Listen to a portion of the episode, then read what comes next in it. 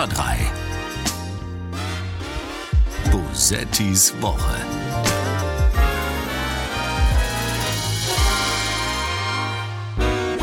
Wir können auch einmal frieren für die Freiheit. Ja, frieren für die Freiheit. Außer heute, denn wir sitzen heute bei sommerlichen Temperaturen in einem Studio in Berlin. Herzlich willkommen zu Bosettis Woche, dem Extra 3 Podcast. Mein Name ist Sarah Bosetti und neben mir sitzt, also stimmt gar nicht, ne, mir gegenüber eigentlich, sitzt ein Mann, den ihr alle kennt von seinem sage ich einfach mal so, ne? Ihr kennt ihn alle von seinem Format Jung und Naiv. Äh, solltet ihr zu den letzten dreieinhalb Menschen gehören, die das noch nicht gesehen haben. Ich kann es sehr empfehlen. Es ist ein sehr schönes Interviewformat. Ich glaube, es ist so ein bisschen wie Kinderinterviews ohne Kinderbeteiligung. Kann man das so, äh, kann man das so bezeichnen? Bei mir heute Thilo Jung. Hi. Äh, klar kannst du das so bezeichnen. Ich würde es aber heutzutage nicht mehr so bezeichnen. Also Thaddeus hat mal äh, bei einer Preisverleihung mich als hinterhältigen Kinderreporter bezeichnet. Äh, das war damals so richtig. Heutzutage, glaube ich, ist es was anderes. Uh, auch das hinterhältig war damals richtig. Bist du hinterhältig? Ähm, nee, nicht hinterhältig. Ich würde sagen fair, aber frech. Mm, das ist lustig, weil frech eine Bezeichnung ist, die man als Erwachsener tatsächlich selten für sich selber verwendet. Naiv auch. Ja, ich weiß. Mhm. Aber ich finde es gut. Es ist grundsätzlich gut. Ich finde es immer schwierig, wenn ähm, es, es, werden auch sehr viel lieber Frauen so bezeichnet, aber Fremd, als Fremdbezeichnung. Ne? Mhm. Ist, wenn du als Frau ein Buch schreibst, dann mhm. ähm, und es ist auch nur entfernt lustig, dann wird das immer so gerne freche Frauenschreibe genannt.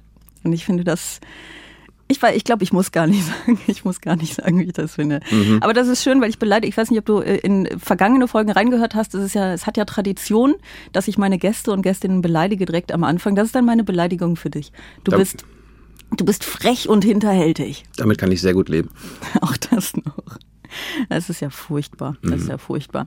Bevor wir jetzt gleich so richtig anfangen, möchte ich einmal kurz Bezug nehmen auf die letzte Folge ähm, von, von letztem Freitag. Da haben wir nämlich natürlich auch über verschiedene Dinge gesprochen. Ähm, wir haben aber auch gesprochen über äh, Windkraft und über Windkraftwerke. Und ich habe an einer Stelle gesagt, also ich habe ich hab diese Zahlen aufgewogen. Es ging um das Vögelsterben durch Windkraftwerke. Ne? Und es sterben natürlich viel mehr Vögel durch Auto, durch, durch Verkehr und durch Hauskatzen und so. Und ich habe diese Zahlen genannt. Und Fensterscheiben. Und Fensterscheiben, ja, die ja auch einfach unkontrolliert in der Gegend rumfliegen. Und dann ähm, hat uns jemand geschrieben, also Lukas hat uns geschrieben, Entschuldigung, ich muss das gerade raussuchen, deswegen war ich gerade so unkonzentriert. Ähm, und ich möchte das kurz vorlesen, um euch zu sagen, was uns Leute für unverschämte Dinge schreiben. Er hat gesagt, hallo Frau Bosetti, dann kommt so ein bisschen Lob, das lese ich jetzt nicht vor, sonst denkt ihr, ich habe mir das ausgedacht. Und dann äh, schreibt er, noch eine inhaltliche Anmerkung. Das mit den Windkraftwerken ist leider ein ganzes Stück komplizierter als Anzahl tote Vögel mal X. Böse gesagt geht es da um Qualität statt Quantität. Ich schreibe das nicht, weil ich notorischer Mansplainer wäre, sondern weil ich als Umweltwissenschaftler an der Gesamtkonzeption Waldnaturschutz arbeite und deshalb fachlich damit zu tun habe. Ich schreibe da noch was unten unter die Mail, das kommt jetzt. Äh, äh, äh. äh. Windkraftanlagen stehen nicht in derselben Gegend, wo Autos Vögel überfahren und Hauskatzen welche fangen. Da sterben wahnsinnig viele Vögel, ja, aber fast nur die, die artenschutztechnisch keinen interessieren. Amseln, Tauben, Spatzen, vielleicht mal Blaumeisen oder kleine Krähen. Also Kulturfolger, die in der Nähe von Menschen wohnen und durch Siedlungsbau sogar noch Lebensraum gewinnen können. Windkraftanlagen stehen möglichst weit von Menschen weg, in der Offenfläche oder halt auch im Wald. Dort leben und wandern die wenigen Populationen von geschützten Vogelarten. Das geht noch so ein bisschen weiter. Ne? Also ist, im Grunde sagt er, im Grunde sagt er, es kommt schon auch ein bisschen drauf an, was für Vögel sterben. Und ich habe das mal vorgelesen, weil ich finde das eine Unverschämtheit, dass mir Leute solche Sachen schreiben. Einfach so faktenbasierte Kritik, die offenbaren, dass ich nicht gut genug recherchiert habe, das finde ich eine Unverschämtheit. Das geht so nicht. Hm. Ich hatte mich, glaube ich, diese Woche auch damit beschäftigt, weil es gab äh, von der Bundesregierung neue Windkraftausbausachen. Genau.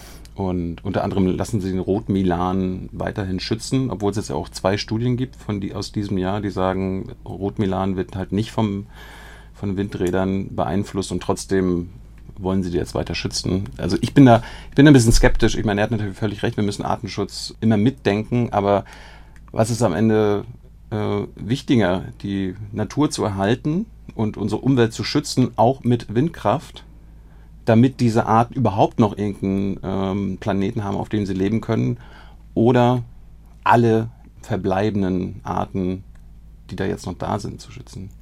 Du willst mir also sagen, dass nicht nur Leute solche Mails schreiben, die Ja. irgendwie Ahnung von der Sache haben, sondern dass du als mein Gast heute dich auch vorbereitet hast und Dinge weißt, das geht so nicht.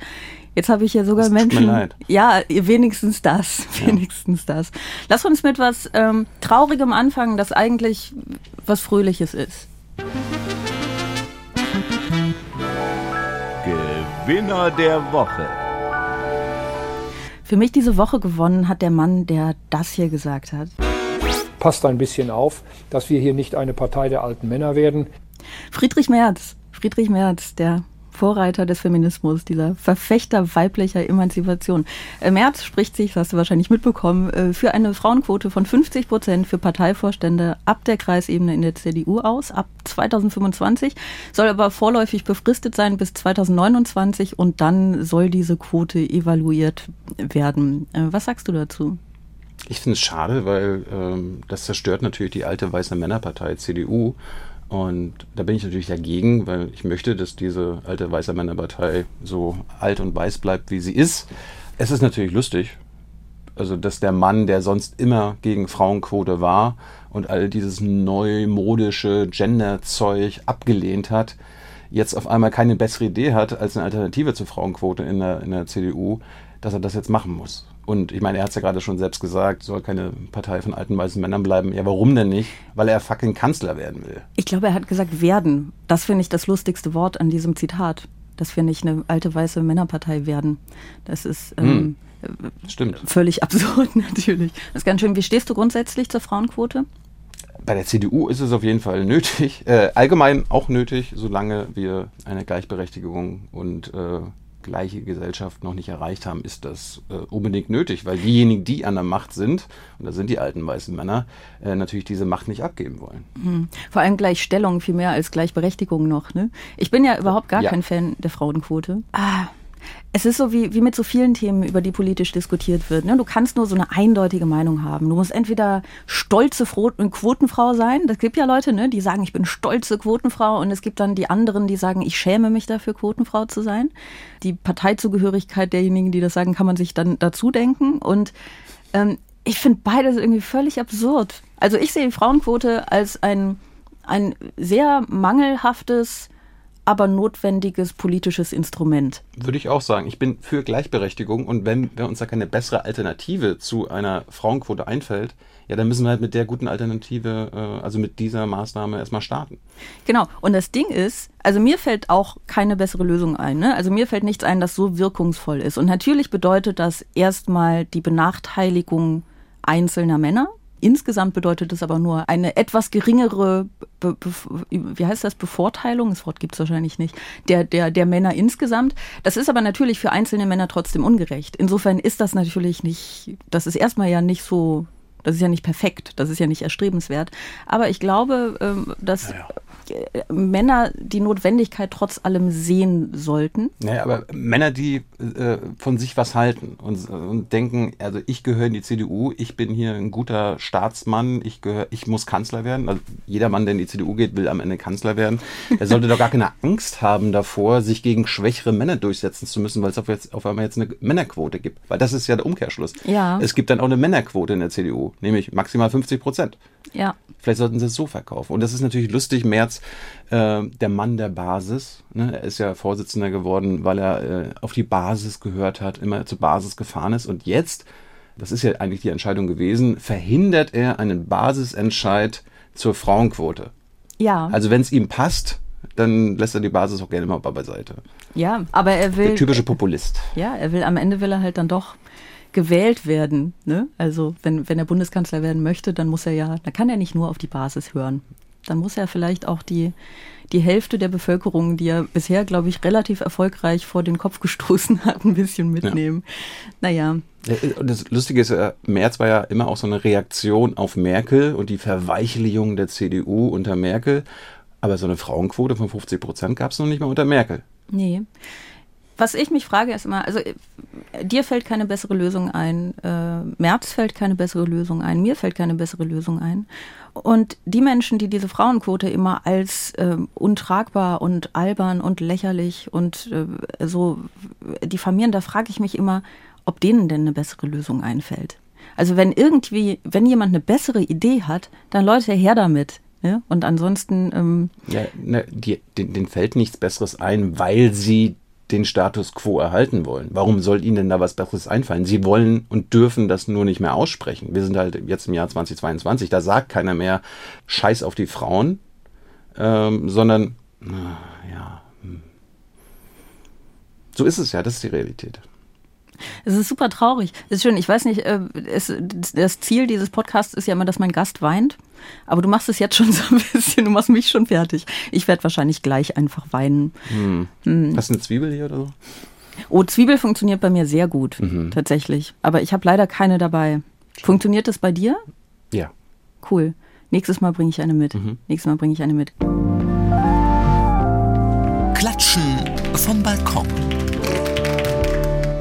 Ja, also, du hast dieses Lachen gemacht. Das ist schön. Das war noch nicht drin, aber bevor wir angefangen haben, diese Folge aufzuzeichnen, äh, gab es auch eine Situation, ich weiß gar nicht mehr, welche sie war, aber da hat Thilo auch dieses Lachen gemacht, dieses, ne? Ich kann das gar nicht nachmachen, mach noch mal ja, es ist schön, es ist das verächtlichste aller Lachen. Es ist so, was immer du vorher gemacht hast, du wirst dich auf jeden Fall schämen. Und jetzt hat er das gerade gemacht für das Klatschen vom Balkon. Mhm. Es ist so ein bisschen, es ist Applaus, es ist so halber Applaus. Es ist so, es ist so ein Slow Clap vom Balkon. Und ich möchte den diese Woche gerne hierfür geben.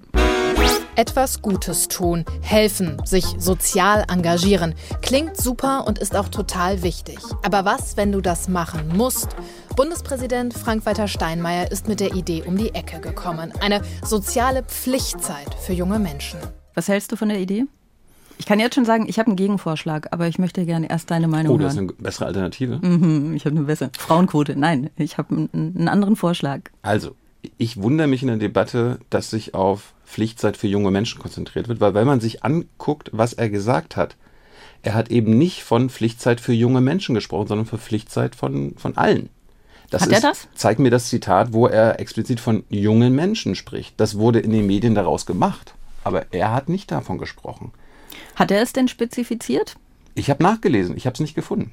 Hm, krass. Das wäre nämlich mein Gegenvorschlag äh, tatsächlich, dass man das dreimal im Leben macht. Einmal mit 20, einmal mit 40 und einmal mit 60. Da habe ich nichts dagegen.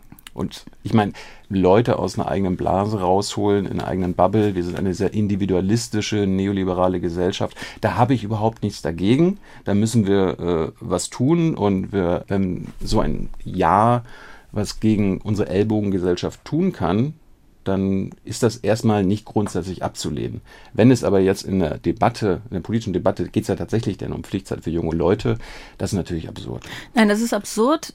Wobei, ich meine, die, die Grundidee, die gab es ja äh, schon. Es ist jetzt nicht völlig abwegig, dass er das gemeint haben könnte. Ne? Aber ähm, ja. es wird ja nicht nur das Alter diskutiert, es wird auch diskutiert, ob es eine Pflicht sein darf. Hm. Also ich würde mir erwünschen, dass der Staat, ich meine, am Ende geht es ja darum, er möchte Arbeitskräfte haben. Äh, der Staat braucht Humankapital, um hier ein paar soziale Sachen zu machen. Der Staat könnte diese Arbeit auch übernehmen und die Leute anständig dafür bezahlen. Ähm, wir haben aktuell ja auch schon Leute, die ein Jahr machen. Das ist noch nicht Pflichtjahr, das nennt sich freiwilliges ökologisches Jahr, freiwilliges soziales Jahr mhm. oder ich schnupper mal bei der Bundeswehr rein. Jetzt gucken wir uns mal an, wie der Staat das prämiert. Wenn du bei der Bundeswehr deinen, deinen Freiwilligendienst machst, kriegst du 1500 Euro im Monat. Wenn du freiwilliges ökologisches Jahr oder soziales Jahr machst, kriegst du zwischen 150 und 300 Euro. Äh, da sehen wir doch schon mal die Wertschätzung dieses sozialen Jahres des Staates. Also vielleicht sollten wir erstmal damit anfangen, dieses Gehalt, also dieses Geld, was die Leute freiwillig schon für ihre Freiwilligendienste äh, bekommen, das erstmal zu verzehnfachen und zwar auf dem, auf dem Bundeswehrniveau zu halten ich finde es, glaube ich, gar nicht so sinnvoll, diese beiden Dinge getrennt zu betrachten. Also nichts spricht doch dagegen, das zu bezahlen, anständig zu bezahlen und trotzdem zur Pflicht zu machen. Ja. Oder? Aber ich würde erstmal ähm, den Schritt davor gehen. Jetzt haben wir ja noch keine Pflicht, sondern wir haben eine Freiwilligkeit und da wird ja auch noch nicht mehr anständig bezahlt. Also du meinst, wenn man das anständig bezahlen würde, dann bräuchte man eventuell keine Pflicht. Ja. Das könnte ich mir in tatsächlich dann bei jungen Leuten vorstellen. Aber ich kann mir nicht vorstellen, dass Leute sagen, ja, dann mache ich das mit 40 und mit 60 und am besten mit 70 nochmal. Äh, das das glaube ich nicht. Das kann ich mir auch nicht vorstellen, aber wir haben halt ein soziales Problem. Wir sind, wir sind eine verarmende Gesellschaft und äh, warum sollten die Leute dann im späteren Alter mit 40 oder 60 das machen wollen? Die müssen ja irgendwie sehen, wie sie klarkommen. Und da ist die Frage, ob es sinnvoll ist, sie zu verpflichten oder nicht, beziehungsweise ob es äh, vertretbar ist, sie zu verpflichten.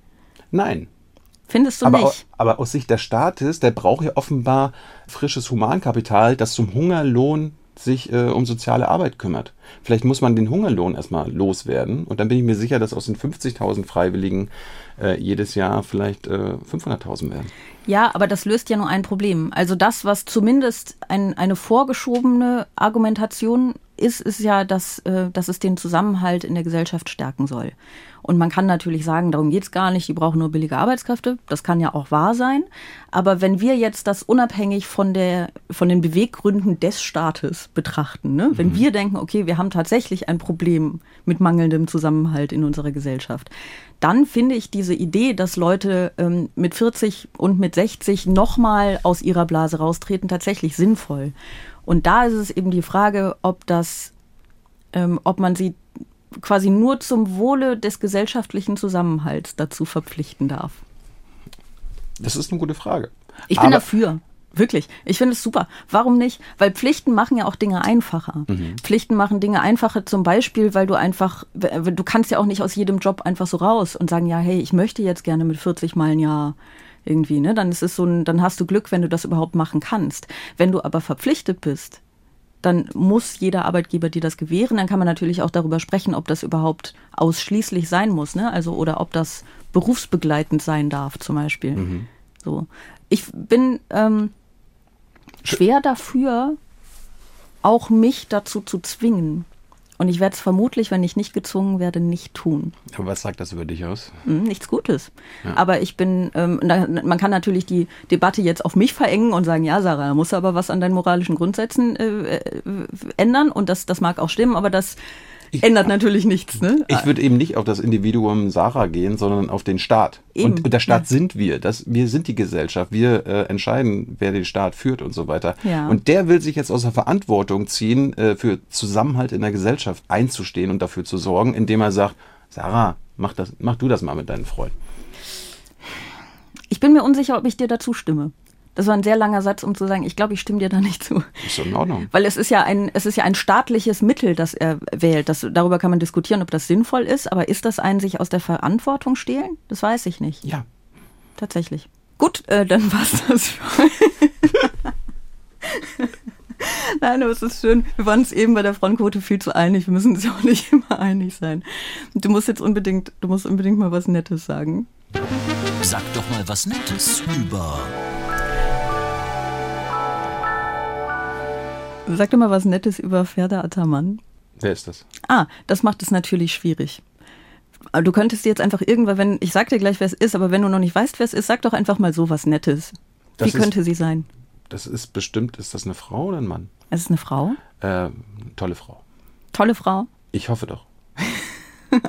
Ihr seht die Angst in seinem Blick jetzt gerade nicht. Wir lassen mal kurz andere Leute was Nettes über sie sagen, dann äh, bist du wahrscheinlich äh, sofort im Thema drin. Ferda Ataman setzt sich seit Jahren auf verschiedenen Ebenen gegen Diskriminierung ein. Als Tochter türkischer Eltern ist die 43-Jährige in Deutschland geboren und aufgewachsen.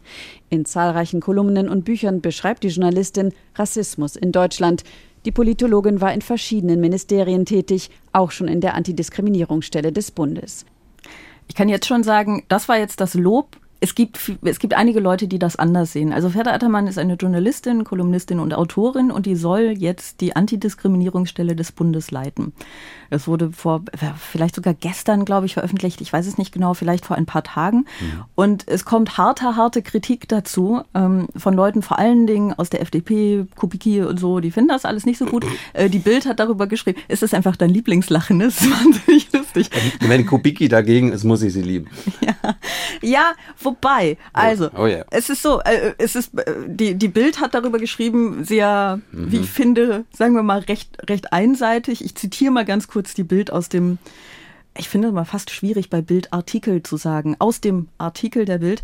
Schon die Frage, woher kommst du, ist für Attermann rassistisch ein Relikt aus dem völkischen Nationalismus. Später unterstützte Attermann dann aber eine Migrantenquote im öffentlichen Dienst. Unlogisch daran, um herauszufinden, wer Migrant ist, muss die Herkunft überprüft werden.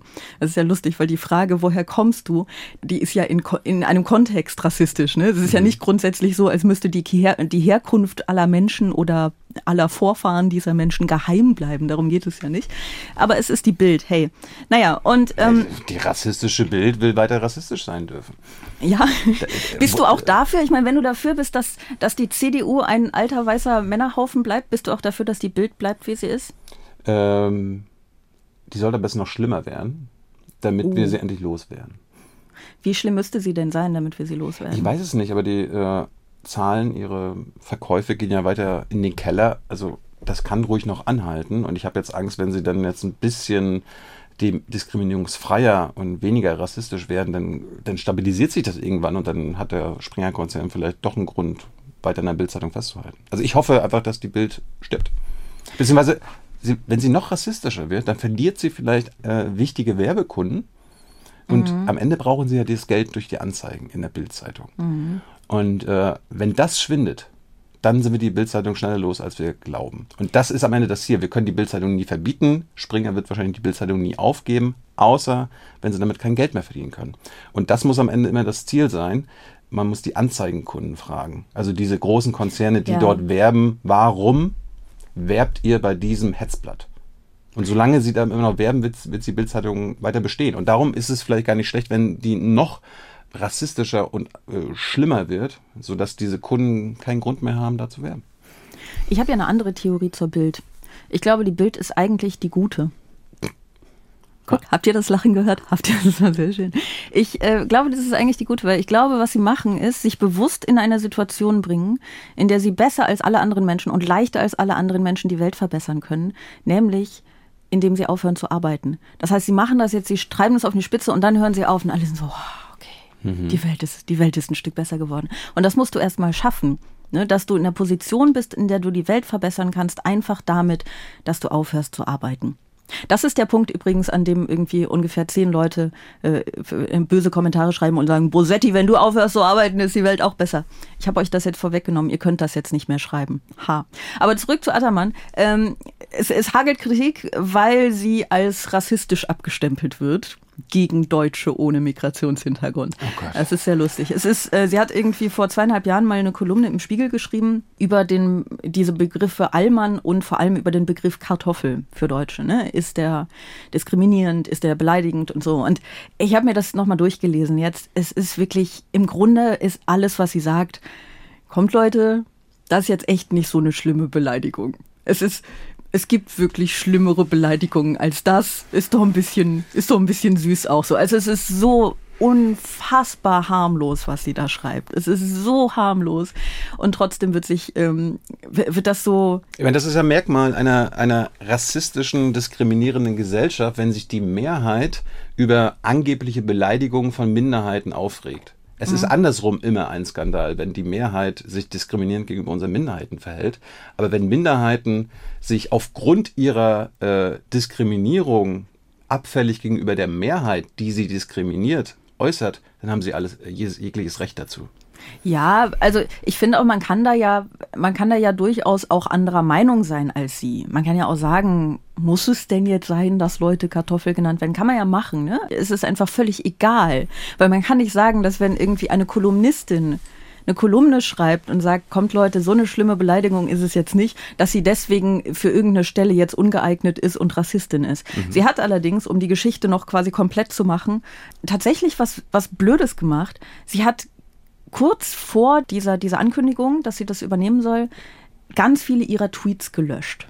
Insofern kann ich jetzt auch, die vorher jetzt ihr Twitter-Profil nicht gestalkt hat, konnte ich jetzt zum Beispiel vor dieser Folge auch nicht mehr recherchieren, ob sie vielleicht wirklich blöde Sachen geschrieben hat. Ne? Also von dem, was ich bisher gelesen habe und was aufgebauscht wird, gehe ich nicht davon aus. Weil wenn dieser Spiegelartikel oder diese, diese Kolumne im Spiegel, wenn das der große Aufreger ist, dann kann da sonst nicht viel gewesen sein. Ne?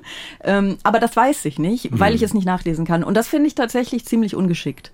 weil sie damit, das ist ja so ein, das ist ja fast wie so ein Schuldeingeständnis, na, das wird bestimmt gegen mich verwandt. Es ist aber Also, auch ein das Symptom. ist ein bisschen voraus, äh, vorauseilender Gehorsam auch. genau, und es ist auch ein Symptom unserer Debattenkultur. Ja. Das ist das Problem. Das war dabei, vielleicht hat sie dann auf so Fälle wie Nemi Hassan reagiert. Äh, Ja. grässlich. Also das ist echt grässlich. Also Angst vor den Rassisten zu haben und darum diese Sachen zu löschen. Ja, es ist irgendwie natürlich auch nachvollziehbar, weil wenn sie das jetzt nicht gemacht hätte, dann hätten sie halt jeden einzelnen Tweet auseinandergepflückt. Ne? Ja, Jetzt und- haben sie quasi das Verbliebene genommen und ähm, haben ihr die Tatsache, dass sie es gelöscht hat, vorgeworfen. Und das, was mich daran fast ein bisschen ärgert, ist, dass sie mit dem Teil irgendwie ein bisschen Recht haben. Mit dem ganzen Rest haben sie Unrecht, aber damit ihr vorzuwerfen, dass sie jetzt quasi nicht zu ihren Aussagen steht, es ist ja auch so ein bisschen schwierig, weil sie hat die ja trotzdem getätigt. Die sind ja nicht weg, die kann man jetzt nur nicht mehr aus dem Kontext reißen, was Leute sehr, sehr gerne tun. Ich weiß nicht, bei, bei mir tun sie das ja auch immer mal gerne. Machen sie das bei dir? Kriegst du viel Hass ab eigentlich? Ja, ja. ja. Ich habe diese Woche gerade irgendwas von Kubicki gelesen, der in einem Buch mich erwähnt hat. Von einem, über, über einen gelöschten Tweet von mir, als ich mich, äh, als ich einen AfDler verarschen wollte. Und das wird jetzt als so als Fakt dargestellt. Ja. Ja. Ja, das, das machen sie sehr gerne. Und kriegst du Drohungen? Ähm, ja, ja. Aber ich- mittlerweile, ich habe so ein dickes Fell dafür entwickelt. Äh, das kann nicht jeder, aber ich kann meistens drüber lachen. Mir sind die auch völlig egal. Also ich habe ja dieses Ding, dass ich aus Hass-Kommentaren Liebeslyrik mache. Das macht halt sehr viel Spaß. Ähm, das ist so ein bisschen mein, mein Umgang damit, weil du dann, wenn du, sie sind ja auch so absurd zum Teil, ne? Es sind so absurd, was sie schreiben. Und wenn du dann so besonders, besonders abgefahrene Kommentare kriegst, ich denke dann immer nur noch so, yes, Stoff für ein neues Gedicht. Und das ist halt das Gegenteil von dem, was sie wollen. Sie wollen einen ja klein machen, sie wollen einem Angst machen und das entmachtet diese Kommentare so schön. Aber was ich tatsächlich Ich meine, das muss bei denen auch viel krasser sein als bei mir. Ich meine, ich bin Mann. Das macht einen Unterschied, ne? Also ich, was ich zumindest, ich weiß nicht, wie es bei dir ist, ähm, aber von vielen Männern gehört habe, ist, dass sie nicht so sexualisierte Sachen kriegen. Also bei mir ist es relativ egal, über welches Thema ich spreche. Am Ende kommt die Vergewaltigungsandrohung. Oder der, der Wunsch, dass ich von, ähm, meist von Ausländern vergewaltigt werde. So, ne? Also es wird immer sexualisiert. Es geht immer im Zweifelsfall irgendwie um sexuelle Gewalt oder um Aussehen oder irgendwas. So. Das ist bei Männern, glaube ich, anders. Wobei Männer mit Migrationshintergrund, da kommt natürlich immer, geh nach Hause. So, ne? Sie suchen immer so vermeintliche Schwächen. Ja, bei mir, bei mir ist immer so, du bist ja gar kein Journalist, weil ich nicht auf einer Journalistenschule war. Oder äh, weil ich früher gemodelt habe, muss ich dumm sein. Und darum ein schlechter Journalist sein. Sowas. Aber wirklich kriegst du so, du siehst doch nur gut aus, Kommentare. Ja. Das finde ich lustig. Manchmal kriege ich die auch. Und ich finde das, also manchmal schreiben mir Leute so, ähm, wenn man den Ton beim Video ausmacht, ist es super, ne? So. Oder ja, ist ja hübsch, aber kommt nur Scheiße aus dem Mund. Und ich bin wahnsinnig gut in selektiver Wahrnehmung. Ich lese dann einfach das, das Kompliment der Äußerlichkeiten und das nehme ich. Und denke, oh schön, da findet mich ein Arschloch hübsch. So, komme ich mit klar. Also, sie hat, äh, Ferda Attermann hat vermutlich wirklich in einem, in einer Art vorauseilendem Gehorsam auf den Hass, den sie antizipiert äh, hat, reagiert. Das Naive daran ist natürlich zu denken, dass sie ihn dadurch umgehen könnte. Weil das passiert natürlich nicht. trotzdem volle Solid- Solidarität mit dir. Ja, auf jeden Fall. Jetzt kommt eine Rubrik, die wir noch nicht hatten. Dabei gibt's die schon, seit wir uns diesen Podcast ähm, alle zusammen ausgedacht haben. Und wir hatten sie aber noch kein einziges Mal. Und sie klingt folgendermaßen. Mein Paris Hilton-Moment. Wir sind ja nicht so Boulevard-esk in diesem Podcast. Und deswegen haben wir so gedacht, falls es mal passiert, dass wir was aus, aus diesem Themenbereich besprechen wollen, äh, dann brauchen wir eine Rubrik dafür. Das, das ist sie. Und es ist aber am, im, im Kern des Themas ist es kein Boulevard, weil sonst fände ich es auch nicht interessant. Aber folgendes, Tom Hanks würde heute keinen Homosexuellen mehr spielen. Ja, er hat gesagt, ich glaube nicht, dass die Leute die fehlende Authentizität eines Heteros, der einen Schwulen spielt, akzeptieren würden. Ähm, Es ist kein Verbrechen, kein Buhruf, wenn jemand sagt, dass wir in der modernen Welt der Authentizität mehr von einem Film verlangen. Ich habe auch dazu eine Meinung. Aber auch da auch. würde ich. Hast du ja, komm her damit. Also erstmal, was er ja, glaube ich, meint, in den 90ern war es sicherlich undenkbar, dass ein homosexueller Schauspieler die Figur in Philadelphia spielt. Äh, Hanks hat ja einen, einen homosexuellen Mann gespielt. Mhm. Äh, es wurde damals wahrscheinlich noch nicht mal erwogen, einen homosexuellen Schauspieler dafür zu nehmen. Und darum hat es unter anderem ja auch Hanks gemacht. Und das ist, die Zeit ist heute anders. Die Zeit ist heute anders und äh, am besten äh, findet man einen homosexuellen Schauspieler dafür.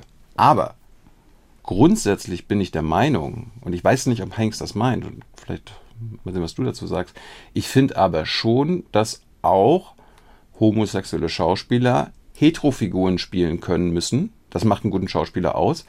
Genau wie andersrum. Also, dass hetero, äh, heterosexuelle Schauspieler homosexuelle spielen können sollten. Ja. ich finde. Ähm das ist, ist halt was anderes, als was Amazon und äh, also Amazon hat ja auch diese Richtlinie, homosexuelle Figuren dürfen nur noch von homosexuellen SchauspielerInnen gespielt werden. Mhm. Und so weiter und so fort. Ich finde das auch, ähm, also wenn man aus Sicht der Kunst argumentiert, finde ich es völligen Unsinn. Wenn du Schauspieler bist, wenn du Schauspielerin bist, dann spielst du. Du spielst sowieso nicht dich selbst. Also aus Sicht der Kunst finde ich, find ich, verstehe ich die Argumentation überhaupt gar nicht. Ich finde es völligen Unsinn. Völligen Unsinn. Und ich finde auch, dass das mit äh, Authentizität gar nichts zu tun hat, weil das, das, das ganze Ding, das da kreiert wird, ist nicht authentisch. Ne? Also, be beziehungsweise es mag authentisch sein, aber das hängt nicht davon ab, wer das spielt. Was ich verstehe, ist, dass es Benachteiligungen gibt und dass die bekämpft werden muss. Das ist der Teil, den ich verstehe. Und ja. ich finde erstaunlich, dass er nicht auf der Ebene äh, argumentiert, weil du hast ja gerade gesagt, heute ist die Zeit anders. Und ich glaube, so anders ist sie tatsächlich noch gar nicht. Es gab vor, naja, vor drei Jahren, es ist auch schon drei Jahre her, ich weiß nicht, wie der aktuelle Stand ist, aber es, bei, bei Deutschlandfunk Nova gab es einen Beitrag dazu, 2019, in dem wurde gesagt, seit 2000 äh, sind 25 Schauspielerinnen und Schauspieler in äh, LGBTQ-Rollen für einen Oscar nominiert worden und keine einzige Person davon war queer. Das heißt, hm. das sind 19 Jahre, 25 Nominierungen und keine einzige Person davon war queer. Das ist halt schon wirklich ein sehr, sehr trauriges Ding. Das heißt, Hollywood erzählt diese Geschichten, Hollywood verdient mit diesen Geschichten Geld das ist der egoistische Teil. Es ist natürlich trotzdem gut, dass sie die Geschichten erzählen. Ne? Da will ich gar nichts gegen sagen, weil Sichtbarkeit und, und so. Aber sie engagieren trotzdem noch viel zu wenige Leute ähm, aus diesem Bereich. Und das ist natürlich das ist natürlich ein Problem. Und dann finde ich es grundsätzlich gut, wenn er sagt, ich, ich, möchte mich da zurücknehmen und äh, andere Menschen sollen, ähm, sollen gefördert werden. So, ne? Aber aus Sicht der Kunst, wie kann denn ein Schauspieler sagen, ich, also die, die Diskussion läuft natürlich mal wieder völlig schief. Mhm. Und Leute treiben das so auf die Spitze und sagen, uh, dann dürfen auch nur noch echte Superhelden Superheldenrollen spielen und echte Serienmörder Serienmörderrollen. Äh, das ist natürlich Quatsch. Wobei, wobei, vielleicht wäre das sehr authentisch. Vielleicht würden auch sehr viele mehr, sehr viel mehr Menschen am Set sterben dann, aber. Ein neues Tatortkonzept. Ja, ein, ein, ein Menschenopfer pro Tatort, meinst du? Ja. Und die Tatortermittler dürfen nur noch richtige Ermittler sein. Das wäre sehr lustig. Ich würde es mir einmal angucken. Ich würde es auch. Ich hatte, ähm, ich weiß gar nicht, ob es sinnvoll ist, das öffentlich zu sagen. Doch, ich sag das mal, wo wir bei Hasskommentaren und Drohungen sind. So, ich hatte ähm, Kontakt zum BKA, die haben mich irgendwann angerufen. naja, und dann hatte ich so ein Sicherheitsgespräch und ich sage jetzt nicht alles, was die mir da an wahnsinnig guten Tipps gegeben haben. Sonst wisst ihr ja alle, dass ich bis auf die Zähne bewaffnet nur noch aus dem Haus gehe. Aber er hat was sehr Schönes gesagt. Er hat zu mir gesagt, ähm, wenn jemand mit Messer auf sie zukommt, weglaufen. Und ich dachte, guter Tipp. Ja, es ist lustigerweise wirklich ein guter Tipp. Aber du hast doch deine Waffe in deiner Tasche und you don't bring a knife to a gunfight. Also das stimmt. dann holst du einfach deine Waffe raus und dann. Na, weißt du, dass es nicht so einfach ist, weil ich habe das zwar gerade ins Lächerliche gezogen, aber er hat, und das ist, glaube ich, wirklich ganz gut zu wissen, aus zwei Gründen ist es sinnvoll, was er gesagt hat. Erstens ähm, ist es sinnvoll, weil du, weil du in Schockstarre geraten kannst und dann rennst du nirgendwo hin. Das heißt, es ist wirklich sinnvoll, sich das bewusst, ne, bewusst darüber nachzudenken, bevor irgendwas passiert. Wenn das kommt, laufe ich weg, weil dann machst du das auch. Und auch dir zu überlegen, wo du hinläufst. Ne? Also irgendwie, da ist der Ausgang, da renne ich dann hin. Das ist der erste Grund. Und der zweite Grund, und das ist was, was ich wirklich nicht wusste, ist, wenn jemand mit einer Stichwaffe auf sieben Meter an dich herankommt, dann ist es egal, ob du eine, ob du, was für eine Waffe du dabei hast du kommst wahrscheinlich nicht um ernsthafte Stichverletzungen herum. Hm. Das heißt, selbst wenn du ausgebildete Polizistin bist und eine Schusswaffe dabei hast, das geht nicht gut. Das heißt wegrennen. Ja. Ich unterstütze das äh, voll und ganz. Ich hoffe, das ähm, war jetzt gerade als Witz aufgefasst worden. äh, ja, so schnell Nein, ich wie auch. Ich finde mich auch wirklich, also ich fand, ich fand dieses äh, dann weglaufen, dachte ich so, gute Idee. Gute, gute Idee, aber ich möchte das nicht ins Lächerliche ziehen. Das war, ähm, das war, es war ein gutes Gespräch und ähm, ich habe nur einfach gerade überlegt, wenn halt diese, diese Menschen da dann einfach den Tatort spielen würden, ich glaube, das wäre gut. Ich glaube, das wären schöne Tatorte. Die Frage ist nur, wer sich dann bereit erklären würde. Vielleicht sind es ja auch bessere Schauspieler. Also ich meine, ich gucke, ich boykottiere Tatort, weil das ist so das Schlimmste an schauspielerischen Leistungen in Deutschland, äh, was ich mir so vorstellen kann. Also ich schaffe das nicht zu gucken, ohne es zu boykottieren. Ich mache das ist so ganz natürlich für mich, dass ich das nicht gucke. Ich muss mich gar nicht aktiv dafür entscheiden. Ich finde dich sehr sympathisch. siehste, siehste.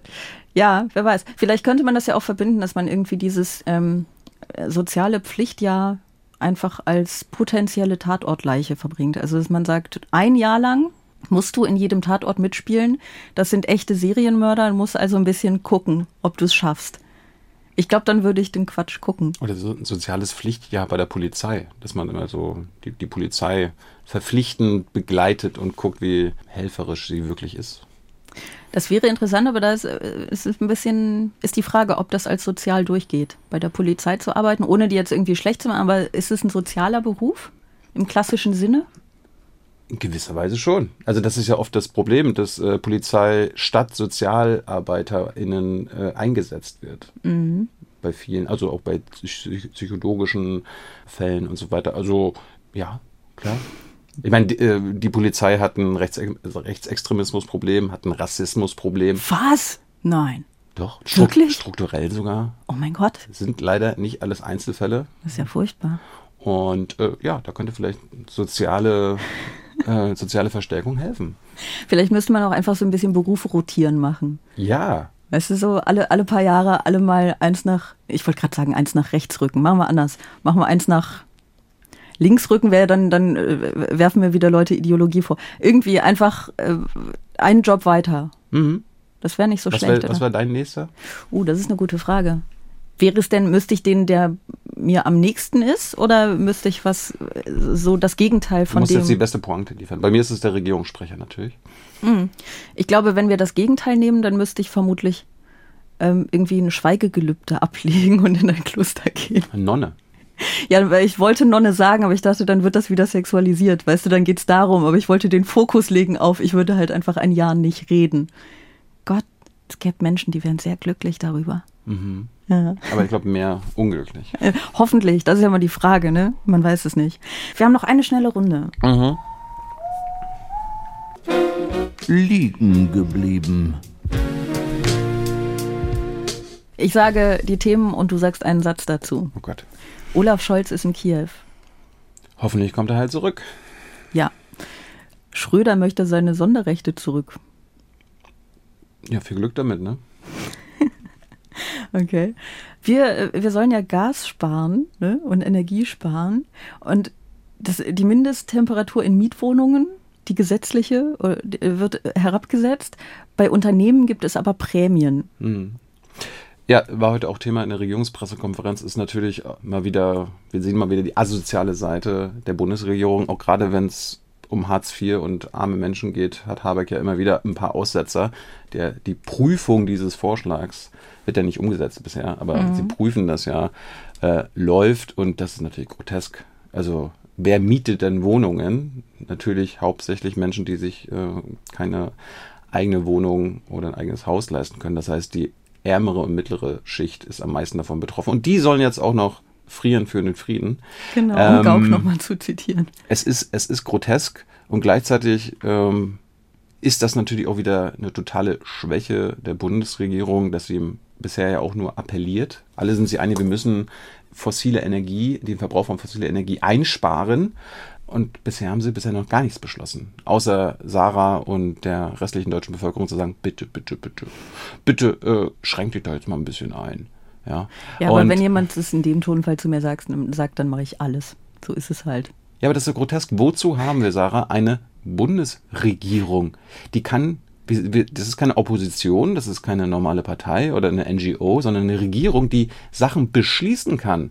Und wenn es, äh, wenn wir Energie sparen sollen und müssen, ja, dann äh, denkt euch ja mal ein paar Maßnahmen aus. Das muss ja nicht das Tempolimit sein. Das Tempolimit würde auch Energie einsparen, fossile Energie. Stattdessen wollen sie ja Gas ersetzen, also Gas, also Energiesparen versteht die Bundesregierung dadurch, dass man einen Brennstoffwechsel macht. Und äh, statt Gas sollen wir jetzt lieber wieder Kohle ver verbrauchen. Sagt Habecks Ministerium heute. Und das ist natürlich grotesk, weil das ist kein Energiesparen. Das ist einfach nur Energie austauschen. Eine Scheißenergie mit der anderen. Ja, man muss, glaube ich, dazu sagen, dass zum Zeitpunkt dieser Aufnahme ist es jetzt, inzwischen ist es halb drei. Du bist quasi gerade aus dieser Pressekonferenz gekommen, Ja. ne? mit, mit frischen Emotionen. So, vierter und letzter Punkt. Ähm, die britische Regierung bewilligt die Auslieferung von Julian Assange. Er kann noch Berufung einlegen.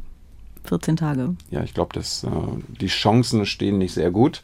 Es ist heute, es ist eigentlich die wichtigste Nachricht des Tages, vielleicht sogar Ja. des Monats. Äh, ein schwarzer Tag für die Pressefreiheit und aber auch ein schwarzer Tag für äh, den Westen und insbesondere natürlich die USA, Großbritannien und auch Deutschland, weil Deutschland deckt dieses unfassbare äh, Verhalten der britischen, aber insbesondere natürlich der amerikanischen Regierung. Sie haben heute auch nochmal auf unsere Fragen gesagt, es ist halt Assange, ja, das ist klar, äh, ist ein schwieriger Fall.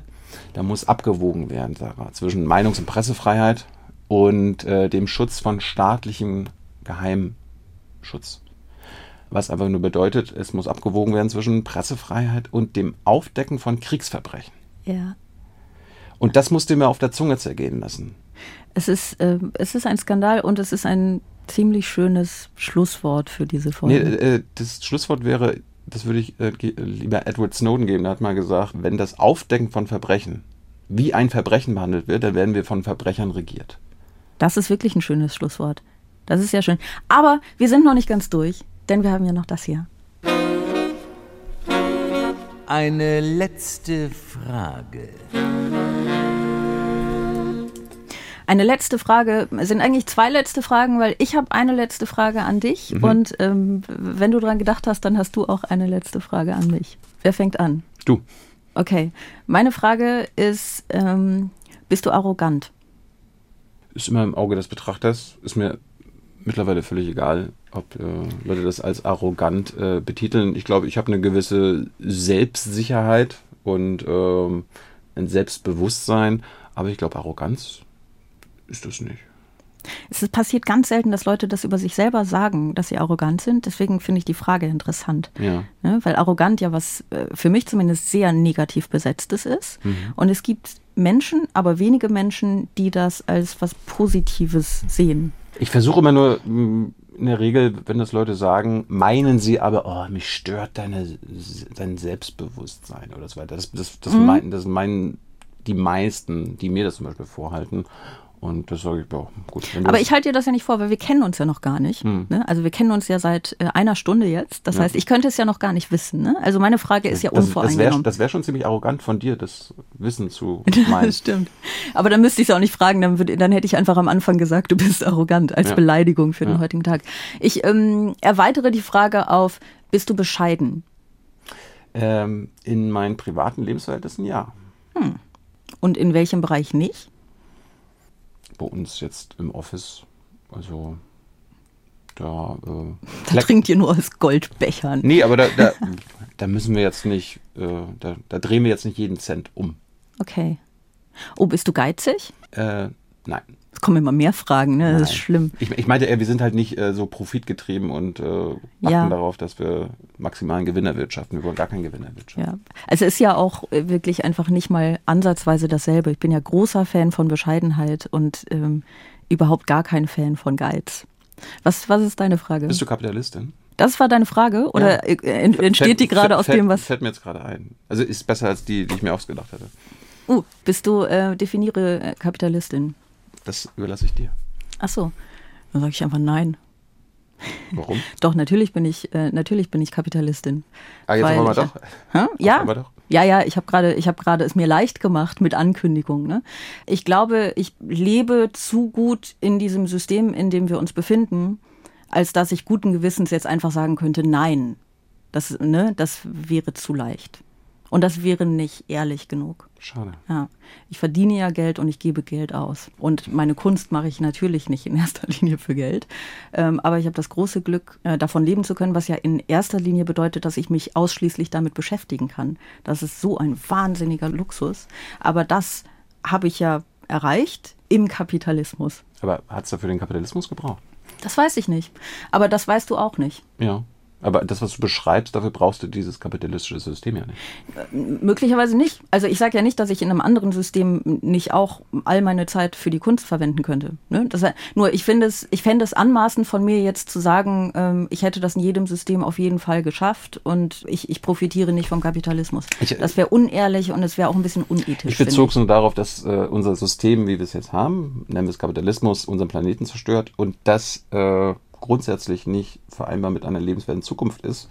Darum plädiere ich ja dafür, dieses K-Wort endlich wieder mhm. gesellschaftsfähig zu machen und uns klar zu machen, dass wir davon wegkommen müssen und zu Antikapitalisten werden müssen. Ja, aber, aber, aber, aber, deswegen habe ich direkt am Anfang gesagt, definiere Kapitalisten. Mhm. Weil du hast nicht, also ich habe quasi die Frage jetzt so beantwortet, bist du Profiteurin? Und da muss ich halt irgendwie Ja sagen, weil ich, weil ich gut klarkomme in diesem System. Ja. So. Wenn aber die Frage ist, bist du Fan von dem System, dann ist die Antwort nein. Deswegen wollte ich vorher eine, eine Definition. Mhm. Ich weiß aber, dass das nicht deine Art ist zu fragen. Richtig. ich glaube auch nicht, dass du Kapitalistin bist, weil du bist ja nicht ähm, Besitzerin der Produktionsmittel. Du, arbeit, du, du arbeitest für die. Die ARD wo, gehört wo, ja, mir. Wo sitzen wir denn hier? Du, ne, wir arbeiten für die Besitzer äh, der Produktionsmittel. Ja, ja. Ich wollte es mir nur nicht so, ich wollte es mir nicht so verlogen leicht machen. Das fände ich schwierig. Das finde ich, das find ich wieder sympathisch. Ach, guck. Mhm. Aber du weinst nicht. Ich habe es nicht geschafft, dich zum Weinen zu bringen. Wir haben. Ähm, Wie hast du es denn sonst geschafft? Ich könnte jetzt sagen, dass ich es noch nie geschafft habe, aber das wäre so traurig, dass ich weinen müsste. Deswegen sage ich das nicht. Das war Bosettis Woche für, für heute. Wir sind schon wieder durch. Ich fand das sehr schön. Fandst du das auch ein bisschen schön? Ein bisschen schön. Ein bisschen schön. Ein bisschen reicht mir. Wenn ihr es auch ein bisschen schön fandet, dann könnt ihr eine Mail schreiben an bosettiswoche.ndr.de. Wenn ihr es überhaupt gar kein bisschen schön fandet, dann ähm, könnt ihr Tilo eine Mail schreiben. Schreibt sie nicht mehr, schreibt sie Tilo. Ich will, sie, ich, ich will das nicht hören. Ihr könnt auch, wenn ihr eine letzte Frage habt äh, für meine Gästin nächste Woche, Caro Corneli ist das, dann könnt ihr das auch schreiben an bosettiswoche.ndr.de. Außerdem könnt ihr diesen Podcast abonnieren. Das ist eine sehr gute Idee. Dann müsst ihr nämlich nicht an ihn denken über die Woche und werdet am Freitag nächste Woche einfach von ihm überrascht. Wenn ihr nicht bis nächste Woche Freitag warten möchtet, dann müsst ihr nur bis Montagabend warten, um die Intensivstation, die Radiosatire zu hören. Die gibt es dann nämlich auch in der ARD Audiothek. Ich glaube, ich habe alles gesagt. Vielen Dank, Thilo, dass du da warst. Gerne. Und wir hören uns nächste Woche wieder. Okay. War es das? Ja. Ja. Dann wünsche ich ein schönes Wochenende. Extra 3. Bosettis Woche.